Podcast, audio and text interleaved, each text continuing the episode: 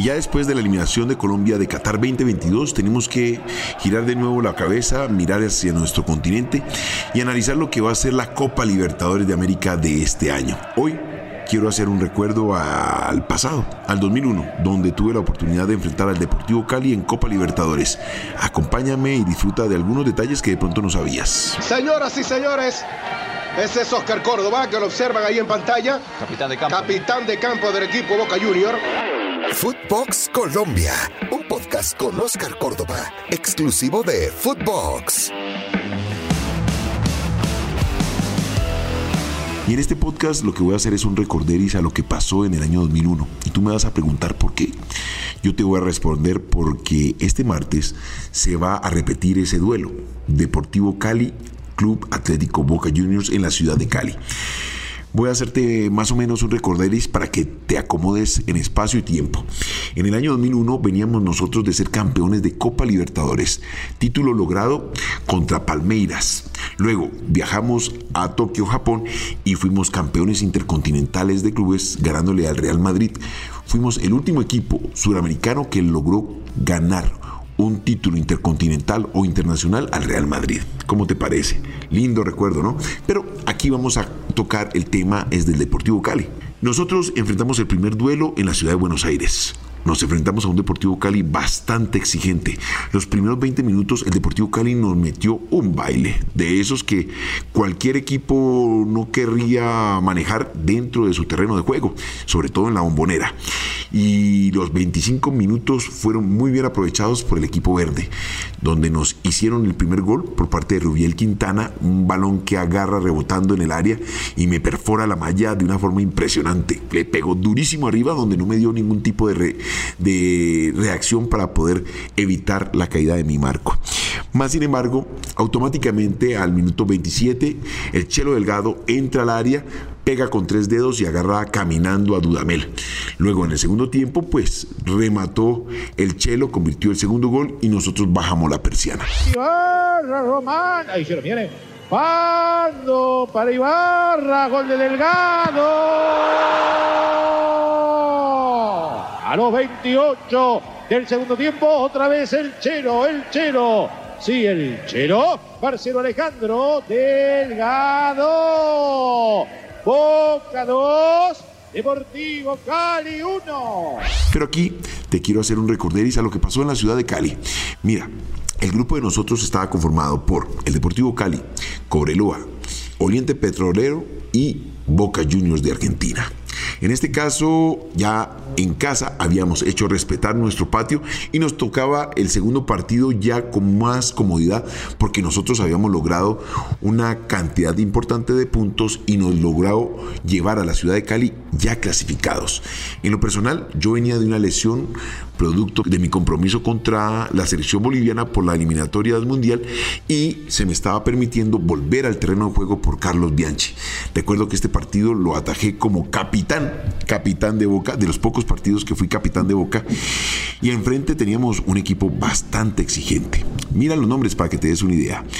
Dudamel, Rafael Dudamel, que hoy es técnico del Deportivo Cali y va a ser parte de ese mm, refrendo de, duelo que se va a dar en la ciudad de Cali. Bueno, Rafael Dudamel. Vallejo, marcador de punta derecho, muchacho bastante dinámico que tenía muy buena proyección y fue jugador de selección Colombia. Wilmer Ortegón, también un jugador muy recio en la mitad de la cancha como central y bastante inteligente para jugar. Barragán, Gerardo Bedoya era el marcador de punta izquierdo. Dinas, que estaba reemplazando a Carepa Gaviria. También estaba Arce, Hernández, Murillo, Müller y Vázquez. Era un muy buen equipo el que tenía el Deportivo Cali. En algún momento lo nombraron el Dream Team y el técnico era Luis Fernando Suárez, que hoy es el técnico de Costa Rica y está a punto de enfrentar el repechaje para Qatar 2022. Dentro de esa nómina estaban Aristizábal y también el Gordo Valenciano. O sea, tenían una nómina bastante interesante para enfrentar la Copa Libertadores. Partido en la ciudad de Cali. El Pascual Guerrero. La nómina del Club Atlético Boca Juniors era una nómina mixta. Como te digo, nosotros ya habíamos logrado la clasificación anticipada. Solamente quedaba un resultado por darse y era el partido contra el Deportivo Cali, que si el Deportivo Cali ganaba y en Chile Cobreloa empataba o ganaba con Oriente Petrolero, pues pasaba el Deportivo Cali. Así que era un partido de mucha tensión en el Pascual Guerrero, pero de igual había mucho recelo en lo que pudiese acontecer en el terreno de juego. Te voy a dar la lista de jugadores que utilizó el Club Atlético Boca Juniors para enfrentar este partido de visita. Te quiero recordar que ya estábamos clasificados y Carlos había dejado la mitad de la nómina en Buenos Aires descansando para lo que iba a ser la próxima ronda de la Copa Libertadores.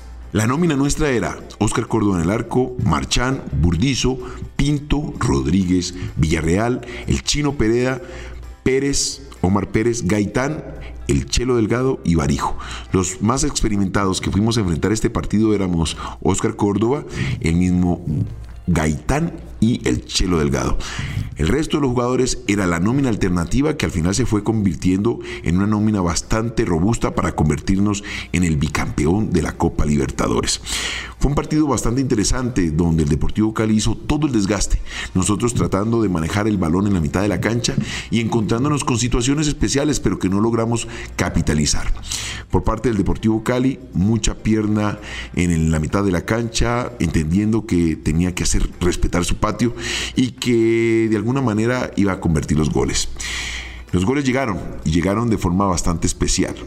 Pero aquí a lo que te quiero expresar o te quiero contar era lo difícil que era enfrentar al Deportivo Cali. Yo como compatriota en el terreno de juego, entendiendo que el equipo verde necesitaba un resultado. Había mucha presión, había muchas llamadas telefónicas donde trataban de, llamarme la atención para que de alguna manera favoreciera al Deportivo Cali en el momento de saltar al terreno de juego.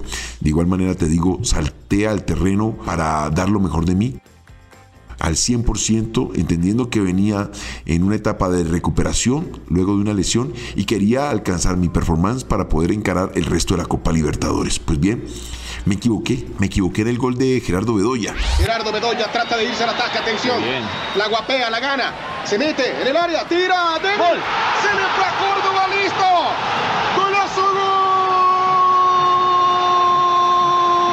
gol del Cali de Colombia.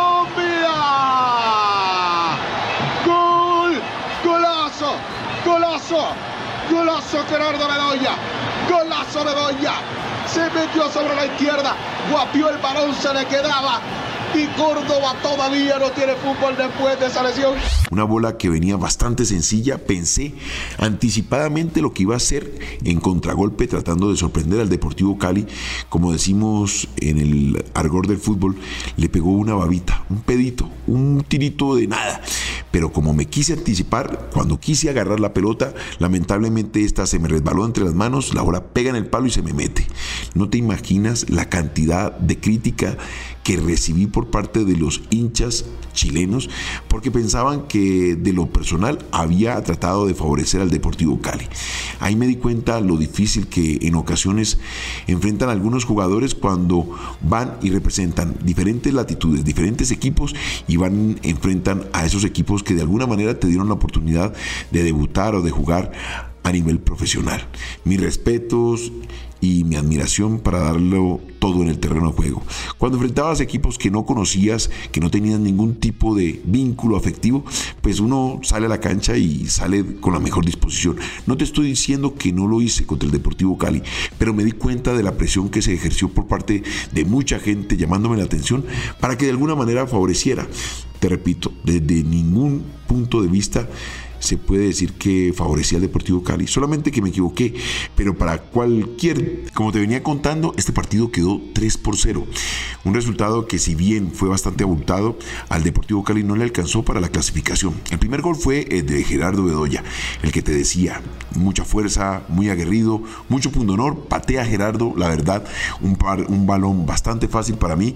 Lamentablemente, repito, miré más la jugada en el segundo momento que en el primero, se me fue por entre las manos y se convirtió el primer gol. Ese gol le dio mucha tranquilidad al Deportivo Cali.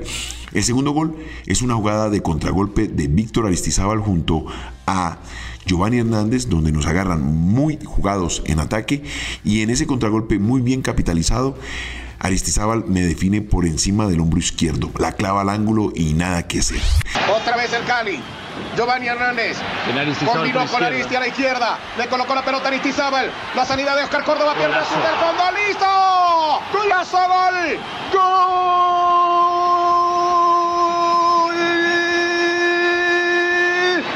Del Deportivo Cali de Colombia. El tercer gol es un autogol lamentable de Marchán, donde viene cerrando por el medio. Al punto penal la pelota brinca mal, le pega en la rodilla y la mete al ángulo superior izquierdo. El gordo se la puso a Vázquez. Autogol bonito. También sirve golazo. Golazo gol. De Marchán. Del Deportivo Cali de Colombia. De Julio Marchán. También vale. Claro. 3 un 3 y este se lo anota el Deportivo Cali. Lindo partido para el Deportivo Cali. Lamentablemente, como te decía, en la ciudad de Cali eh, hicieron lo que tenían que hacer, no les alcanzó, pero en Buenos Aires me acuerdo que, como te decía, nos pegaron un baile, un baile pero terrorífico en ese primer tiempo. Lamentablemente nosotros como, como tradición, cuando nos encontramos con un resultado a favor, tan, tan rápido, no aceleramos, al contrario, desaceleramos y eso nos permitió a nosotros, el equipo de Buenos Aires, retomar nuestro nivel, ganar confianza y automáticamente vino el empate y después pasar por delante del marcador. Lo mismo nos aconteció con el Junior de Barranquilla, mira lo que son las casualidades, pero es algo que identifica mucho a nuestro fútbol en Sudamérica y sobre todo en Colombia. Creemos que manejar el partido es tener la pelota atrás y por el contrario, manejar el partido es ganarle los espacios, las posibilidades al equipo rival, llevarlo contra las cuerdas y no dejarlo respirar. Esa es la verdadera decisión de un equipo cuando va al frente y quiere manejar un compromiso. En las dos ocasiones, nosotros, un equipo más robusto, de más experiencia, logramos salirnos de la trampa y cambiar totalmente el resultado a favor nuestro. Es una invitación para que nosotros como sociedad y como equipos del fútbol colombiano siempre miremos el respeto hacia el rival yendo al frente, tratando de marcarle más goles, demostrando que somos superiores minuto tras minuto y en cada una de las zonas del terreno de juego. Eso es lo que me enseñó el Club Atlético Boca Juniors durante todos esos cinco años con los cuales tuve la oportunidad de compartir con todos estos locos. Bueno, era un recorderis rápido que quería hacer.